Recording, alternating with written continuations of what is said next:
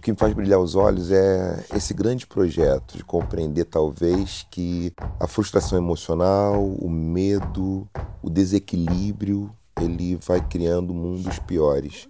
E que o nosso único objeto talvez seja criar mundos melhores, mais bonitos. Intimidade é uma canção do espírito. Espírito é vida. Vamos pensar como força vital como vida? Canção como ritmo? Então, o ritmo da vida, uma frequência em que a gente pode, consegue encontrar as nossas dádivas, os nossos presentes. Como o erótico sobrevive a tudo isso? Essa é uma pergunta, porque nesse contexto o erótico fica muito solapado. O erótico ele apanha, porque o erótico precisa de desejo, tem que ter tempo. E o tempo, que está tão colonizado,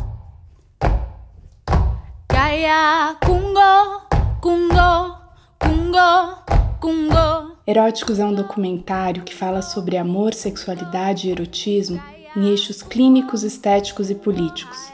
Vem com a gente nessa série de conversas com artistas e pesquisadores que ampliam os mitos de Eros para que possamos descolonizar imaginários e reflorestar nossos desejos.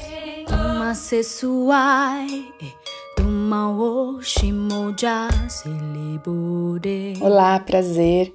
Eu sou a Maíris Combate, psicóloga e pesquisadora, e a conversa de hoje é com Renato Nogueira, escritor, professor, pesquisador, doutor em filosofia pela Universidade Federal do Rio de Janeiro, professor na Universidade Federal Rural do Rio, coordenador do grupo de pesquisa Afroperspectivas e autor de diversos livros, entre eles O Porquê Amamos, O que os mitos e a filosofia têm a dizer sobre o amor, da editora Harper Collins Brasil.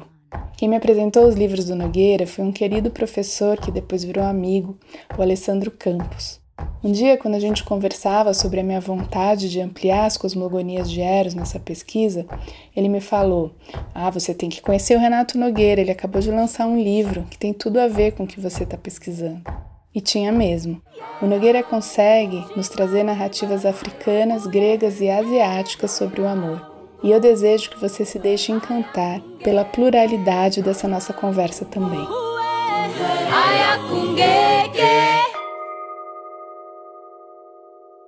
Como você se chama? Renato Nogueira. E o que te chama? Suspiro eu fico pensando que me chama tem a ver com suspirar, tem a ver com as possibilidades da gente poder fazer encontros, poder se encantar com o mundo. Isso tem a ver com uma abertura. Então eu fico pensando quantas vezes eu posso suspirar pelo mundo. E esse suspiro é de encontrar as coisas naquele mistério. Fico pensando no mistério. Porque tem uma coisa que é a palavra espírito, que é a palavra vida, elas querem dizer, que tem a ver com mistério. Alguma coisa que a gente não consegue explicar. Então, encontrar isso no cotidiano, ah, isso me chama. Isso me chama. Vou falar. Essa é a minha, minha tentativa. Acho que é o meu, meu desejo. Você falou do suspiro, aí para mim vem algo também que é um corpo que está relaxado, né? Um corpo que suspira, assim. É diferente da respiração quando a gente está com medo, né? Que... O suspiro, ele, ele, ele traz outra Outra disposição corporal, né? Eu gosto disso, porque eu acho que assim, é algo de ficar nessa, nessa zona de conforto. Eu defendo que as pessoas encontrem zonas de conforto. Não que fiquem desconfortáveis, sacrificantes, né, de mal consigo, não conseguindo respirar. Não, tem que encontrar uma posição que você consiga respirar, ficar bem. Então, hum. tem que se arrumar para isso. Então, isso talvez seja fundamental. Eu fico pensando, quando uhum. você fala, uhum. no, falei suspiro, disso que move. Então, Estou aqui com essas coisas me, me, me, me aquietando, me desinquietando. Estou aqui com isso. E no seu trabalho, né, Nogueira, na sua pesquisa, no que, no que te chama para a criação, o que, que tem, lhe tem feito brilhar os olhos hoje em dia? Ah, tem brilhado os olhos por compreender as relações amorosas. Eu estou então nesse esforço de compreender como as pessoas estão casadas, como elas namoram, quais são as formas de relacionamento, quais são as dinâmicas amorosas, se é amor romântico, monogâmico, se é poliamor, como é que essas composições se dão.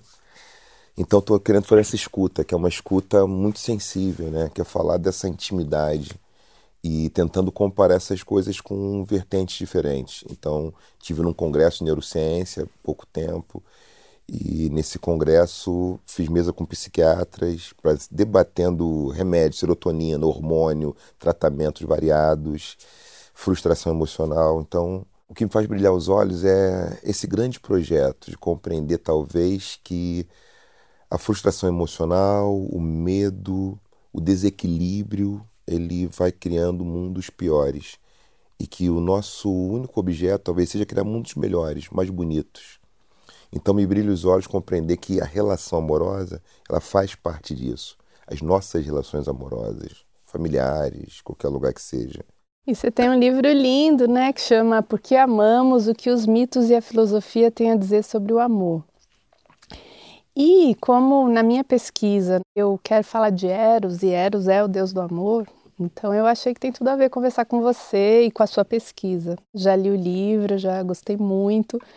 Vi que você fez algo que eu desejo também, numa outra linguagem, né, do documentário, que é trazer uma pluralidade de narrativas, né? Não só a grega, a grega é interessante também, mas não só tem muita riqueza sobre o amor, né? Nas outras culturas, nas outras narrativas, cosmogonias. E aí, né, quando você começa, na, na orelha mesmo do livro já tem, já tem um, um texto muito bonito, né? Que vocês falam assim.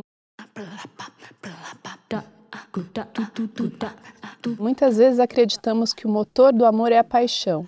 Cultivamos uma sensibilidade romântica que toma esse afeto quase como uma doença no corpo, cujos sintomas são falta de ar, borboletas no estômago, calafrios na espinha.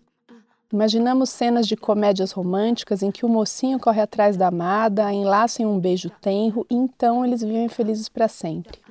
Mas quantos relacionamentos não fracassam mesmo quando duas pessoas são muito apaixonadas uma pela outra? A filosofia da Gara enxerga as coisas de outra maneira. Se o conhecimento é a base do amor, a paixão é o seu ápice. E o segredo é percorrer o caminho entre os dois pontos. Em outras palavras, o amor é como uma montanha.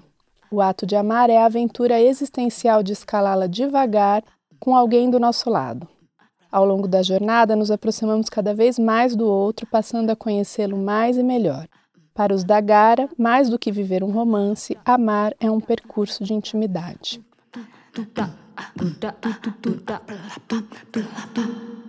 Tem muita coisa aqui já que eu tenho vontade de conversar tem a, parte da paixão, que tem muito da imagem do Eros que flecha, né, do amor em ação, mas que também traz do, do patos, né, da paixão patos, que é doença e que não sustenta, que tem um tempo, tem pesquisas que já comprovam isso, que, nos, que no máximo dois anos, né, desse isso, processo. Isso.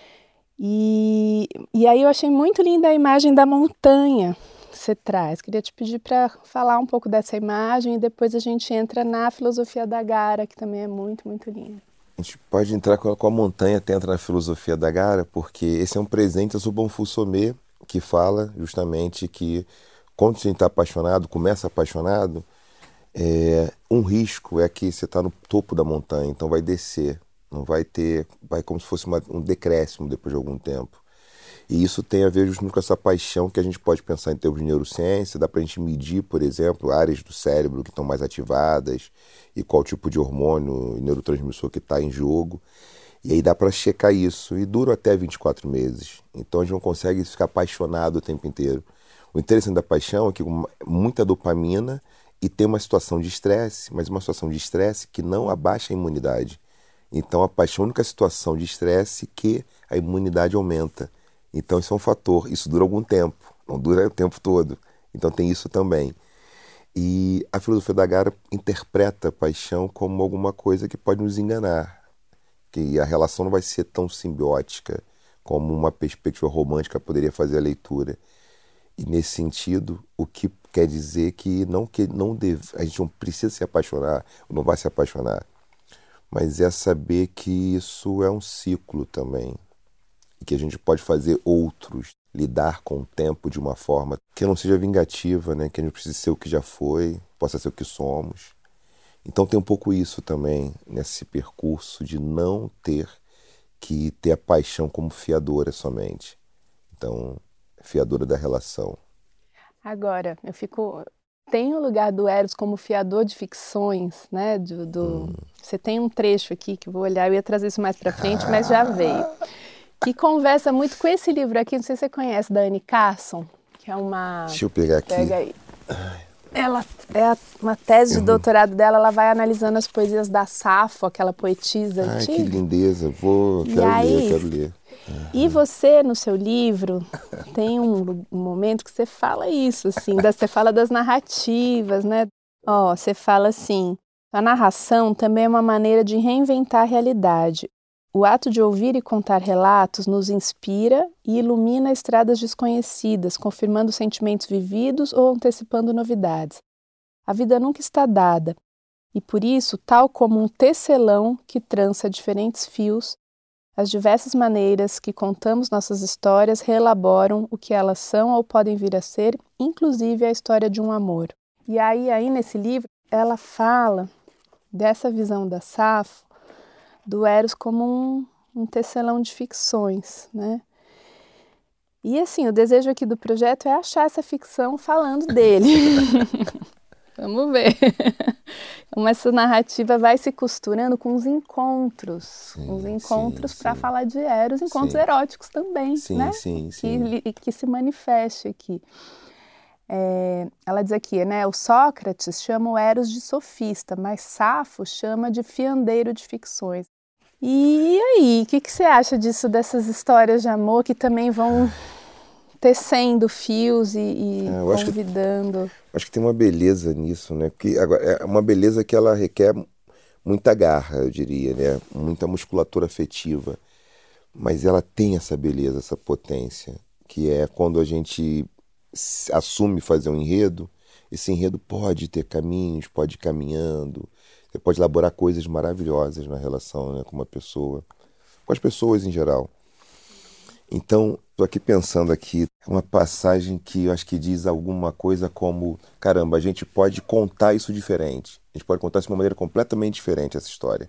Que às vezes poderia não dar certo. A gente pode contar para ela dar certo. Para ela dar certo enquanto o, o percurso que nós estamos fazendo. A gente conseguir se entender. Então tem uma coisa que é essa fiação, essa ficção, que ela pode também enganar, porque alguém pode querer trapacear numa fraude e apaixonada, a pessoa que está tomada por isso e aceita qualquer fraude, mas também pode ser uma outra coisa, que é nós somos capazes de construir de uma outra maneira, fazer um outro enredo disso aqui. Isso quer uma conversa, requer uma conversação, requer um um paladar das palavras, né? Vamos saborear nossas palavras, vamos dizer o que a gente está dizendo, o que nós estamos querendo fazer, então... Para essas outras ficções, eu sinto que tem um trabalho enorme de, de não ficar fixado, principalmente na ficção romântica, né? Acho que é uma coisa, isso é uma coisa que você traz no seu livro que eu acho que é bem importante, né? Tem todo um, tem um roteiro, né? De seja do Príncipe Encantado, das novelas e dos, do que se projeta, é, dá trabalho, assim, desconstruir isso, né? Mas o quanto isso ainda precisa ser mexido para que a gente tenha ficções autênticas, né, de, de amor, assim. De...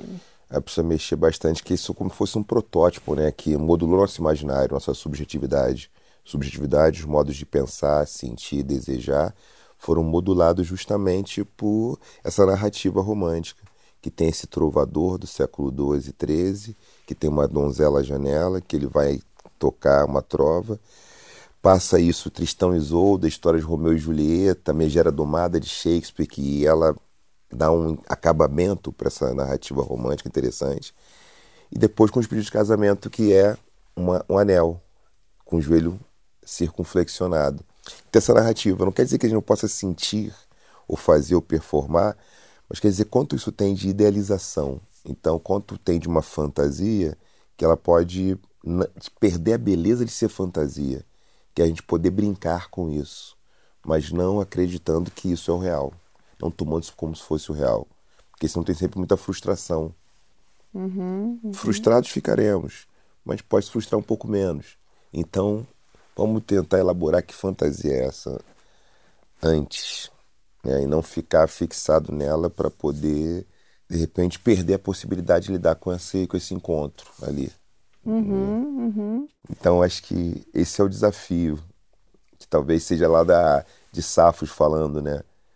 Quando Safos fala desse Eros que é, eu acho ficção. que quando a gente entende, acho que por isso que a história é interessante, acessar, né? A história uhum. também é interessante nesse caso. Você traz no livro uma retomada desde o amor cortês, né? Bom, de antes do casamento, Sim. como os acordos é, de negócios ali das sim, famílias, sim, né? Sim, aí amor cortês, aí romantismo, aí fica meio que estabelecido que no casamento vai ter que ter tudo ali, né? E uhum, numa Isso. pessoa vai é, dar conta de, de tudo. tudo. E é. aí a gente vai se frustrar, né? Não é, vai ser um problemaço.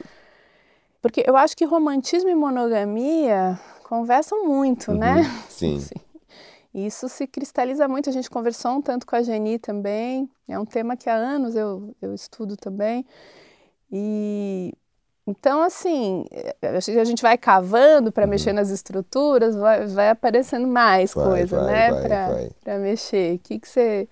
Não, eu acho que aí o poliamor é interessante. É uma estrutura que tem essa liberdade amorosa, né? essa possibilidade.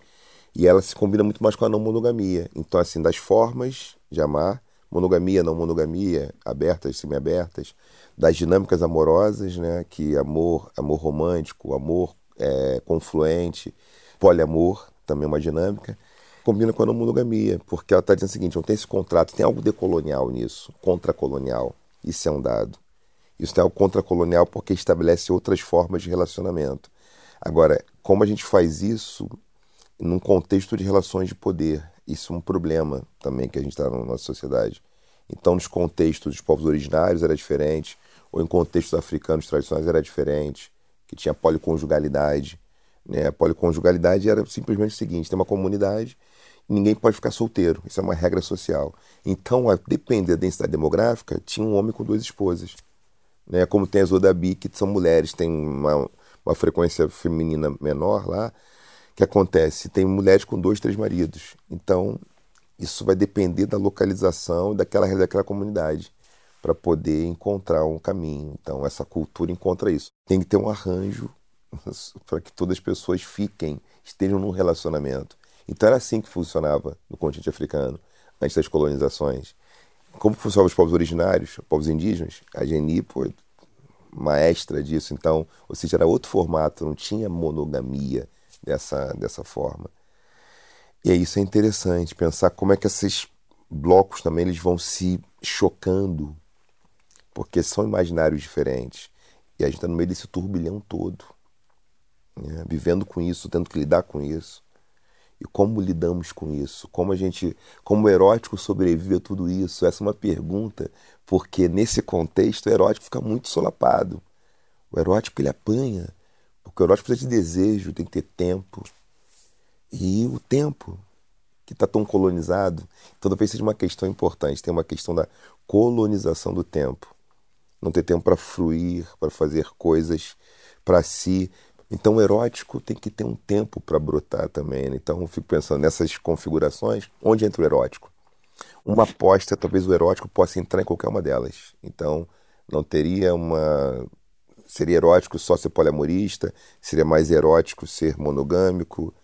Que, o que é o erótico aqui? Tem algo no Eros que é um mistério dessa ação, dessa flecha que vai, que nos atinge, que faz um laço, faz uma costura invisível entre aqueles corações. Então tem algo de muito bonito nessa flechada de Eros. Então eu fico pensando como a gente cria uma erótica da vida também, né? Como a gente se relaciona com uma nova erótica, um plano, um projeto político onde a gente possa reconfigurar nossas relações sempre permeadas pelo erotismo. De que maneira? Então, o erotismo que foi tão culpado, tão calado, ele possa ser reinvestido nos nossos cotidianos. Seria um mundo onde a gente teria uma coisa que seria diminuiria, iria a nossa agressividade natural não se transformaria em violência. Esse é o problema. Não viria violência. Ela pode ser o uso da força na medida do necessário, mas não um ato de opressão. Então, estou apostando que esse erótico pode nos dar caminhos tão mais. Aquele suspiro do início do nosso papo. eu tô aqui agora. Aqui. Você sabe é. que eu é. lembrei de uma versão do, do, de, do mito de Eros no, na narrativa grega ainda, hum. que é quem dominava ali era a Ananke, era a necessidade. Uhum. E aí surge Eros como uma outra, uma outra ordem, né? Até, eu chamei a Viviane para conversar sobre e mitologia grega. Aí ela foi falar, não quero falar nada disso. eu quero falar do Batai, esse negócio da mitologia grega. A gente tem que estudar mitologia africana, mitologia indígena. Não quero falar. Tá bom. Então, acho legal. ótimo, porque na verdade o que eu quero é expandir mesmo, né? Mas assim, sim, sim. eu fui estudar muitas dessas versões gregas sim. também, porque. Eu acho importante, né? eu acho importante. E o que, que eu achei? Eu achei o Eros nascido do caos, do, onde aí nasce Terra, Tártaro, Eros, uhum. né? Eros como uma das forças que envolve o cosmos e é preferido pelos olímpicos quando eles não querem mais se submeter a Ananke. É a necessidade. Aí aqui eu quero trazer o desejo, necessidade e vontade ali. Desejo.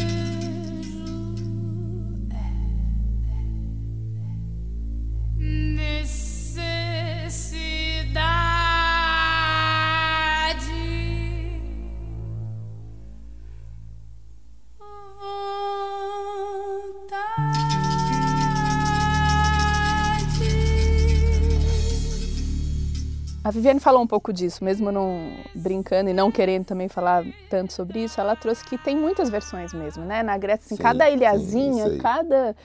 É, então ela acha que pulsa muito mais a gente falar daqui, das nossas sim, narrativas e mitologias, né? Mas é, tem o Eros, filho de Afrodite, né? E aí tem toda a jornada de uhum. Psique. Uhum. No seu livro tem um capítulo bem interessante, acho que você faz uma leitura bem interessante ali o Eros Cupido e tem o Eros filho de Poros e Pênia, né, do sim. lá do banquete do Platão, que sim, você também sim. traz no livro, né? Você faz dois capítulos, né, isso, sobre isso. isso. É. O que, que você acha que ainda vale a pena revisitar dessas narrativas aí? Eu gosto, eu acho que essa lá no início da teogonia, eu gosto dessa ideia, né? De Caos, Eros e Eros, Eros por ser o preferido dos olímpicos, o que Eros faz com caos é transformar em cosmos. Eu acho isso para mim é um negócio. Para mim, eu ficaria nessa frase. Até isso é, até antecipo até para mim uma, uma passagem de um livro até para mim me inspira e tem a ver com até coisa que eu estou escrevendo atualmente, né? Ou seja, o caos é tudo desorganizado, é tudo muito misturado. O que Eros faz é cosmetizar o mundo, cosmeticizar o mundo, ou seja, vai ajustando, vai maquilando, vai botando ali as coisas no lugar, vai dando uma poesia né, de beleza. Então, ele faz esse negócio. Então, acho que visitar essa perspectiva, como é que o amor, então, ele nos torna mais organizados? A gente pode pensar assim? É uma outra ordem, né? É. Nesse livro aqui do Roberto Calasso, tem essa versão que, que, tem um trecho que fala: a sombra de Eros é a Nanquê, que é a necessidade. Eros amor, desejo. Ananke é o nó e Eros é o beijo, e o nó e o beijo se enlaçam de alguma forma. Ananke pertence ao mundo de Cronos, do tempo, e os deuses querem trocar essa rede de Ananke por essa outra ordem de Eros. Eu acho bonita essa, essa, sim, sim, sim. essa imagem, né? É. Assim. Mas, enfim, eu também concordo com a Viviane que a gente tem muito muita, muita potência nas narrativas afro-indígenas, né? Sim, e aí nisso você também sabe muito, assim, o que, que você que, que, você, que te chama mais nessa pesquisa né, das narrativas? Vou trazer uma então aqui que. Vou contar então um mito do Kemet, que eu acho que é interessante. Alçar ao sete sete. Três pessoas, né? Alçar, o rei. Alcete, a rainha. Sete, o irmão do rei, um príncipe. Mas o príncipe, como é uma história de reinado que acontece, o príncipe que queria ser rei, ele faz uma estratégia para tomar o trono do irmão. E ele consegue então chama o irmão para uma armadilha, conversa e tal, corta o irmão em muitos pedaços e espalha pelos quatro cantos do mundo. E ao Sete sente falta do marido, vai atrás, pergunta para Sete, Sete diz que não sabe de nada, que já tinha saído dali há algum tempo. E ela, desconfiada, consegue perceber rastros do crime. E vai para os quatro cantos do mundo. Pega todos os pedaços de alçar, costura, costura, só não encontra um, só não encontra o falo. E ela, mesmo sem encontrar o falo, ela transa com ele engravida. E nessa transa, nessa gravidez, ele ressuscita, ele renasce.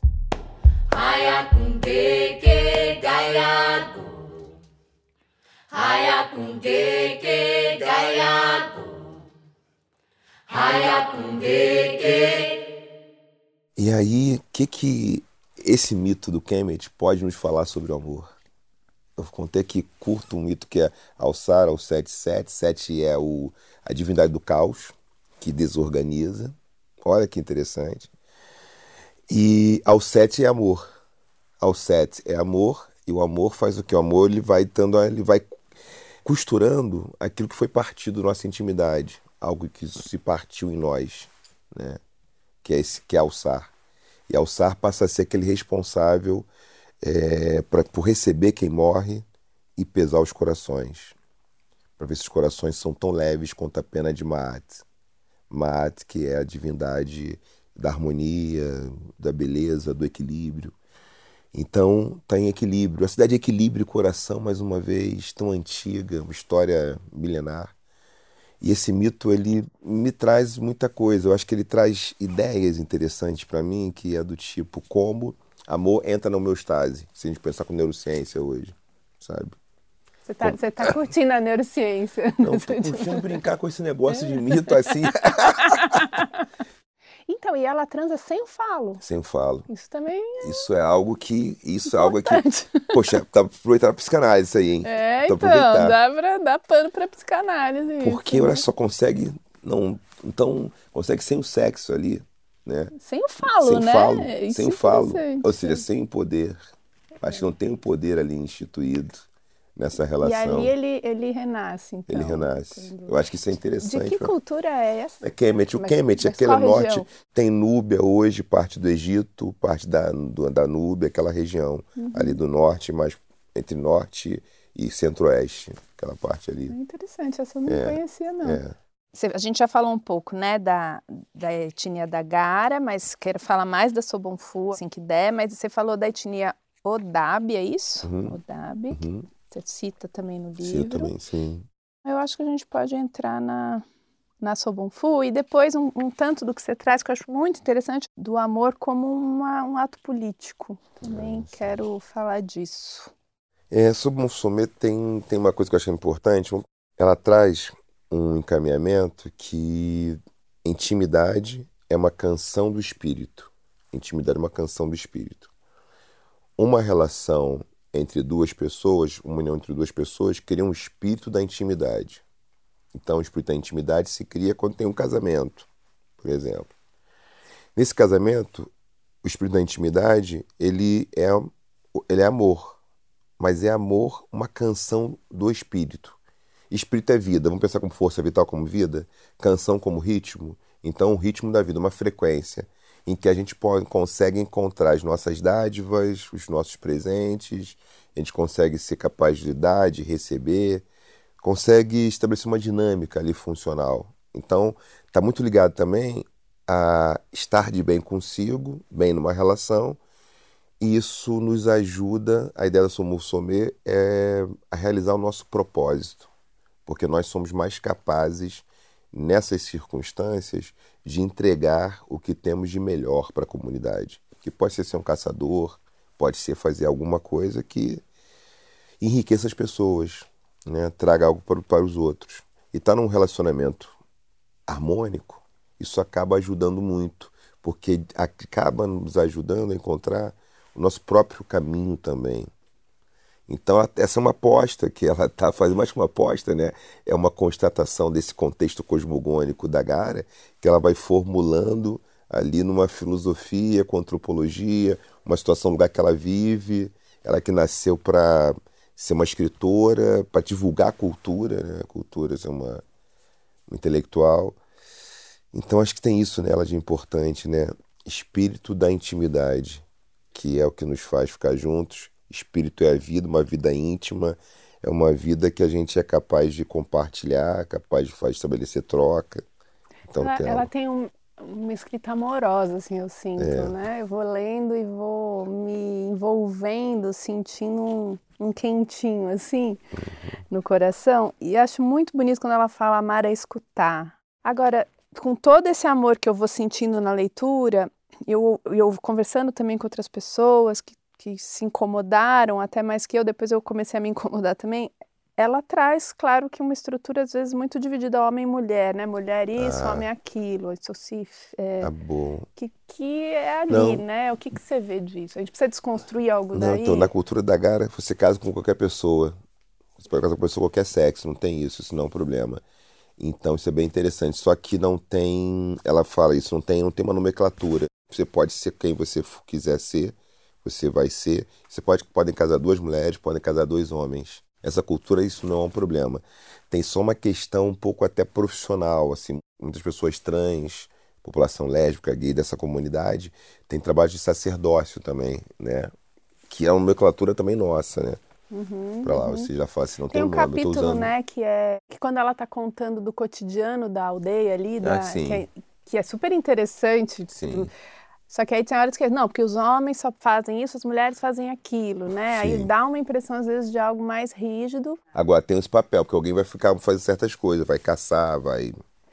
É, que eu acho que tem, né? em várias comunidades, né, mais originárias ali, tem isso. Isso é uma coisa que às vezes pode cristalizar, então mulheres que têm vontade de caçar não podem, não sei. Mas isso Sim.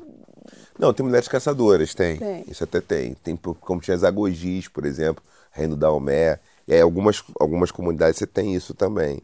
Entendeu? Uhum. Pode ter. Uma coisa que eu até mas... perguntei com, né, com a Geni, é. a gente conversou um pouco, mas com relação aos indígenas aqui né, do Brasil, tem coisas que a gente não sabe também se foi com a colonização que, que ah, mexeu ou não. No caso aí dos Dagara, acho que não, né? É. Não sei. Não, acho que não. Acho que não é. Acho que já era antes. Já era antes, já tinham essa, essa perspectiva. E acho que não dá para falar de amor, quer dizer, dá, tudo dá, né? Mas assim, eu acho mais interessante falar de amor é, trazendo junto todo o, o, convite ao, ao não colonizado, assim, ou pelo menos sim, entender sim. tudo que está tão colonizado, né? Sim, sim.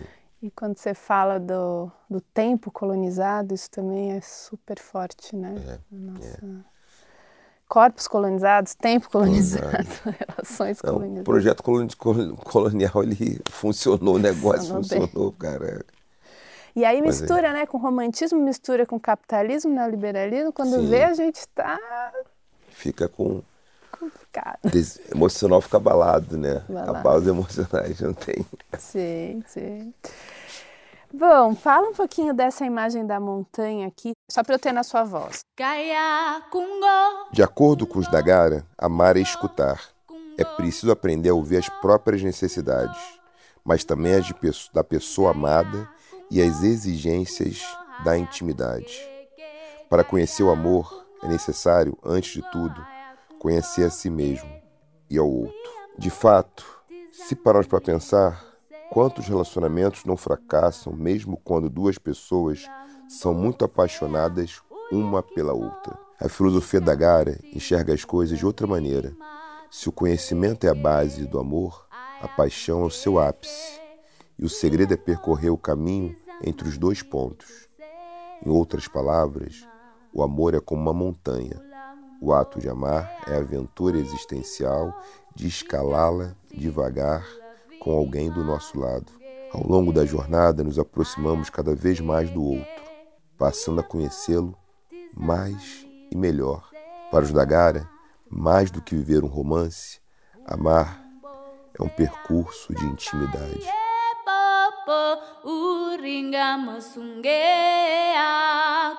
O que, te chamou para ir atrás da, da, da cultura da Gara, Nogueira? Você tem algo da sua ancestralidade aí ou você foi... Tem perto ali, mas não exatamente no mundo da Gara, mas também tem ancestralidade nessa região da África do Oeste, né? Onde tem aquele mundo ali onde tem os Gigeles, né? os guerruais, profissões... Você já sabia ou você teve que... que foi difícil saber? Isso dessas... foi uma pesquisa que foi razoavelmente... Foi difícil e não foi, porque meu avô já falava que era isso, né? Já estava indicando, né? Por ser de uma família guerruá, né, meu avô do meu avô.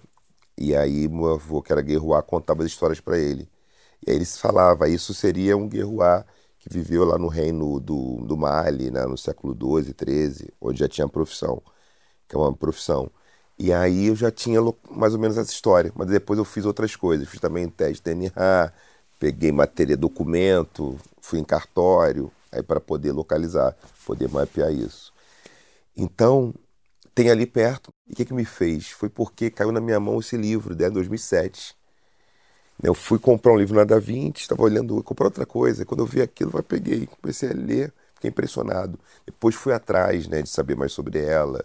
Aí comprei outros livros também, assisti, assisti palestras dela. Então comecei a me interessar muito porque tinha. Te chamou algo, ali, chamou. né? Te chamou. Chamou. Vê um trecho aí que te dá vontade de ler. Vamos ver.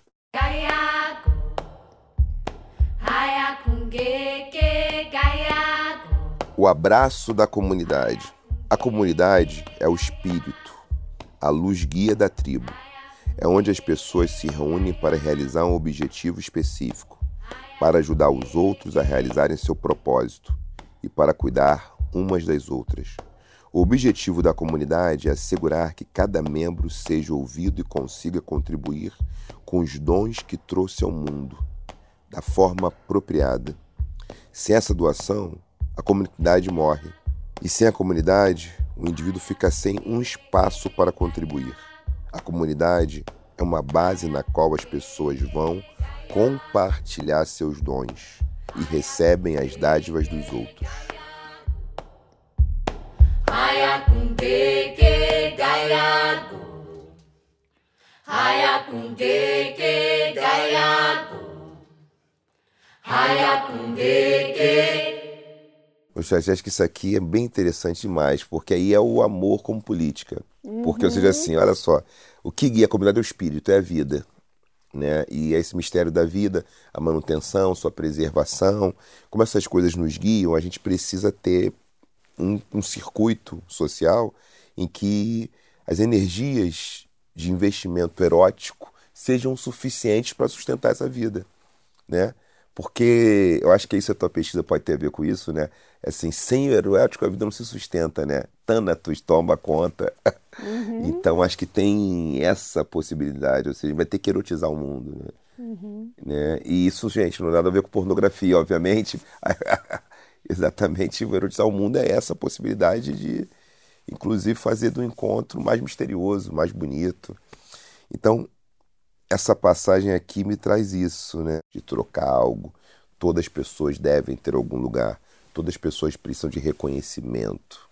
Então, tem uma dimensão política disso, né? Quando ela fala, todos recebem dádivas uns dos outros. Uhum. Então, criar esses espaços é alguma coisa importante. Então acho que amor entra na política nesse sentido. Tem algo desse lugar, né, do os casais que, né, que vivem então só entre eles, só assim, sem a comunidade, isso é muito difícil, né, de sustentar uma relação amorosa aí também, né? Isso na clínica de casal, que eu também atendo casal. Uhum.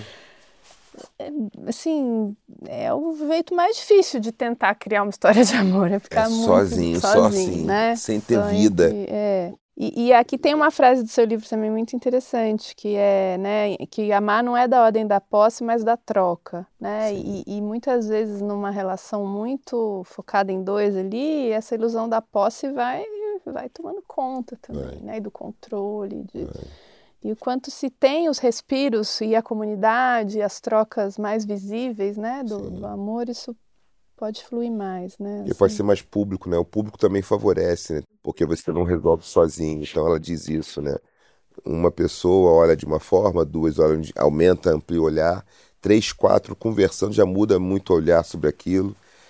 Então, como a gente pode também usar os recursos que estão disponíveis para a gente, né? Pessoas amigas, núcleo de confiança, para poder lidar com essas dificuldades que são naturais, né? Do dia a dia, do conflito, do, tem outra coisa que você traz, queria que você falasse dessa frase aqui de algum jeito, que você fala os tipos de, de relação possíveis são marcados pela cultura. Acho que isso é importante, ah, tá. né? Porque se naturaliza um jeito de relação sim, e aí quando sim, você acha que é só aquele, né? Sim, sim. E há tantos caminhos para amar quantos forem os modelos políticos e sociais. É, porque tem uma, tem uma antropologia das emoções que reconhece, né, que é uma área que tem nas ciências sociais, que tem compreendido como as emoções são moduladas em certas culturas, em certas sociedades. Então não tem um único padrão universal, a gente foi encontrando modos diferentes é, de subjetivação. Só que, lógico, esses sentimentos aqui tem sentimentos que são parecidos os nomes, e esse nome de amor pode ser parecido, mas a forma de experimentar é diferente, porque tem a ver com as normas sociais que a cultura acaba criando, valorando. Então tem lugar que, por exemplo, para ter duas esposas tem que ter um certo trabalho, um certo prestígio, recurso. Outros não. Isso vai ser, vai, vai ser diferente. E essa diferença ela ajuda a gente a pensar o seguinte: caramba, talvez a cultura, a minha cultura natal, ela tenha um repertório que não é o repertório que eu gostaria. E talvez essa diversidade que vai se abrindo no mundo, a gente vai conhecendo esses caminhos de, de descolonização, como já foi dito antes, porque a gente precisa disso, né, de alguma forma. Por isso que é importante, eu é, acho, né, na minha conhecer diferentes culturas e eu sim. acho que os mitos eles, eles trazem sim. essas culturas também, né, de sim, alguma forma. Assim. Os mitos, narrativas, cosmogonias, Como enfim, trazem, trazem, foi, trazem caminhos diferentes que a gente vai podendo elucidar outros possíveis, né? Uhum, uhum. Outras formas de fazer essa dança, essa dança erótica, outra forma de sentir, de desejar. Fiz um, um apanhado geral do é. seu livro aqui. Você traz também uma lenda asiática, né? Assim, é bem interessante. Verdade. E aí você traz um, um tanto do budismo e do das forças que governam no lugar do apego e da aversão. Isso eu também uhum. achei interessante. O que, que você lembra aí dessa é, Eu lembro que assim, o Tanabata Festival, que é um, é um, festival né, que é no calendário lunar, ele acontece em muitas regiões né, do continente asiático, né? Japão, Coreia, Coreia do, do Sul, acontecer com umas partes ali. E parte da China também tem. E é um dia que se faz um pedido. Se faz um pedido por conta de um romance, uma história de amor da filha do grande supremo senhor do universo, que conheceu um boiadeiro da Via Láctea. E esse boiadeiro da Via Láctea e ela não podiam se encontrar. E, por razões dos cosmos, de como a Via Láctea se, inter se interage, eles só tem uma vez no ano que eles podem se encontrar. Porque senão o mundo fica em, desajuste, o mundo. E aí eles têm que aproveitar esse momento como uma coisa assim, sabe, fenomenal. Só tem aquele instante para aproveitar é algo assim da relação com o tempo, com a temporalidade, que é como a gente consegue estar presente no tempo, porque é o aqui e o agora. Esse mito fala sobre isso também. Ele fala sobre ser capaz de desfrutar o instante na hora que ele acontece. Estar presente aumenta a possibilidade de experimentação instante. Aí a questão de zona de conforto, de estar tranquilo, uhum, você vai lá, uhum. está presente. Então, essa história, essa lenda asiática, esse mito asiático, né, ele fala muito sobre se estar né, no presente, conseguir se conectar, porque eles têm que se conectar uma vez só por ano. Geralmente cai no dia 7 de julho, geralmente. Pelo tá calendário lunar. É. Era o dia que eu ia te entrevistar no Rio. é, maneiro, que legal, né? É o dia que tem a festa. Geralmente é. pode cair oito, às vezes cai nove, mas sempre cai no dia sete porque uhum. não é o calendário nosso, né, gregoriano, solar, uhum. é o calendário da uhum. Lua. Então ele tem essa variação. é nessa legal. parte aí. E para você, o que é erótico para você hoje? Boa questão.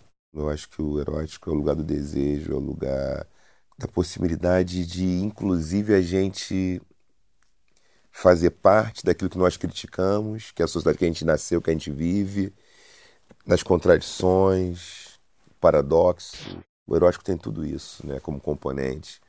O erótico tem a ver com o desejo, de uma possibilidade também de querer realizar o desejo junto. Acho que tem muito isso, né? O erótico é da arte de um encontro, a gente tenta realizar junto o desejo. Tenta matar a sede junto ali. Tem algo ali de uma, vamos dizer, de uma cumplicidade no erótico, né? E nessa relação a gente acaba investindo. Então, erótico é onde eu invisto o meu desejo, invisto minha força vital onde eu consigo colocar força. Então, nesse sentido, erótico passa pelo tesão, passa por isso sim, passa pela atração, passa pela configuração, pelo, pelo cheiro. Então, o erótico é uma possibilidade, eu diria, ah, de, de combater o tédio, de combater é, a tristeza que não é bonita, que tem aquela tristeza que você consegue também ressignificar sabe? Erótico Fazer poesia. Fazer poesia, é. e dá brilho o negócio erótico. Uhum. Então, o erótico para mim tem isso, né? O erótico não é uma relação entre um sujeito e um objeto, como é o pornográfico mais, né? Que tem alguma coisa que é mais do uso. O uso e o abuso estão ali, né? O erótico, ele sujeitos envolvidos que vão ali se alfiando, né? Para poder fazer, poder realizar. Mas o erótico também é, é de um sujeito também. ainda que seja que a gente possa querer realizar com outro, mas o erotismo tem que estar conosco. Você sabe que, que até dentro até dessa da perspectiva do, do, do, pornográfico na pesquisa tem, tem aparecido coisas interessantes que é, é muito tênue o limiar do erótico e pornográfico. Quando a gente fala de um material por exemplo um livro. Ah, um livro pode ser pornográfico para algumas pessoas e erótico para outras. Sim. o filme também. A questão é a indústria que está por trás da, da pornografia. Sim. É, né? acho, é, sim, sim, concordo. Um, um, dos jeitos de olhar, né, concordo, claro, tem. Então, assim, isso isso é, além, isso é mais Para além disso, né, o que, que é, pode ser muito tênue a linha. Às vezes um pornográfico é um mais explícito, o erótico é mais sim. entre, né, o, o jeito de escrever... E tem a ver com o direito à fantasia também. Isso é um conceito do. É uma parte do texto do James Hillman, que eu estou uhum. trazendo para a pesquisa. É. Que ele fala. E aí tem um pouco do que você trava amarrar com o que você fala da, das narrativas da, e o Eros Tecelão de ficções, que assim, a gente.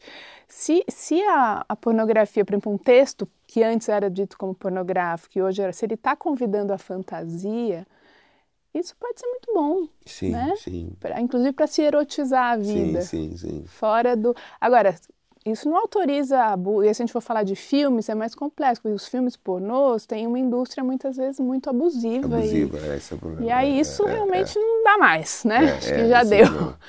Mas o quanto se abrir para um estudo do erotismo também é abrir a cabeça para além né, das indústrias das coisas, o que, que pode ser produzido para além do capitalismo, neoliberalismo, do colonialismo, né? o que, que ainda pode ser produzido na arte, na pesquisa e no que for erótico ou pornográfico, da linha, que nos traga a eroticidade da vida, né? Sim.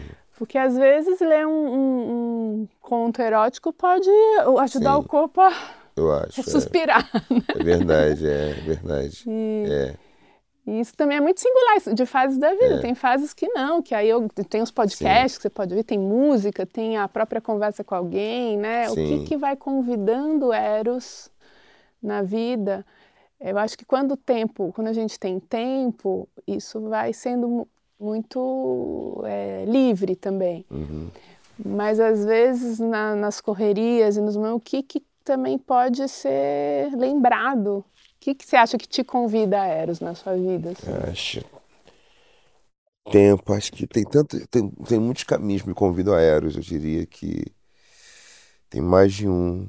Mas, por exemplo, eu gosto do tempo, o banho, o beijo, é, às vezes assim um, um com a Carla e aí voltar para casa, cinema, filme, né? Acho que histórias, aí tem tantas histórias que né, de amor, a literatura, né, me convida ao erótico, eu acho que também a literatura, muita coisa a literatura, né, poemas eróticos, no mar também, acho que o mar é uma coisa que me convida ao erótico. Pensei agora aqui, sabe, o mar, ir pra praia, botar o pé na areia, o Sim. sol no corpo, cabe, o solar, uhum. algo assim, sabe, o solar você fica, vai, vê o mundo, abre ali, energia para cima. Então acho que isso dá, isso dá uma erotizada suave, né? Tipo assim, dá, dá tesão. Que ótimo né? você falou que a gente está querendo trazer o mar, imagens de mar, e ninguém tinha ah. falado ainda do mar, assim, agora você fala, uma ah. Querido, muito que obrigada. Bom. Fica um ótimo documentário aí, gente, é, galera. Obrigada. Obrigada. Deixa eu te dar um abraço de agradecimento. Ai, muito obrigada, viu?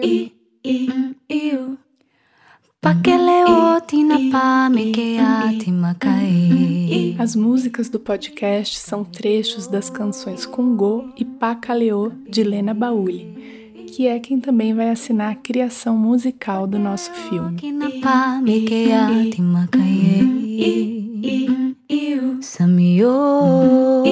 O documentário Eróticos conta com pesquisa e direção de Maíris Combate, direção de fotografia de Guta Gali, produção de Daiane Calisto, coprodução da Espelho Filmes e apoio do Canteiro, campo de produção em arte contemporânea. A edição dos podcasts é de Mariana Leão e as músicas de Lena Bauli.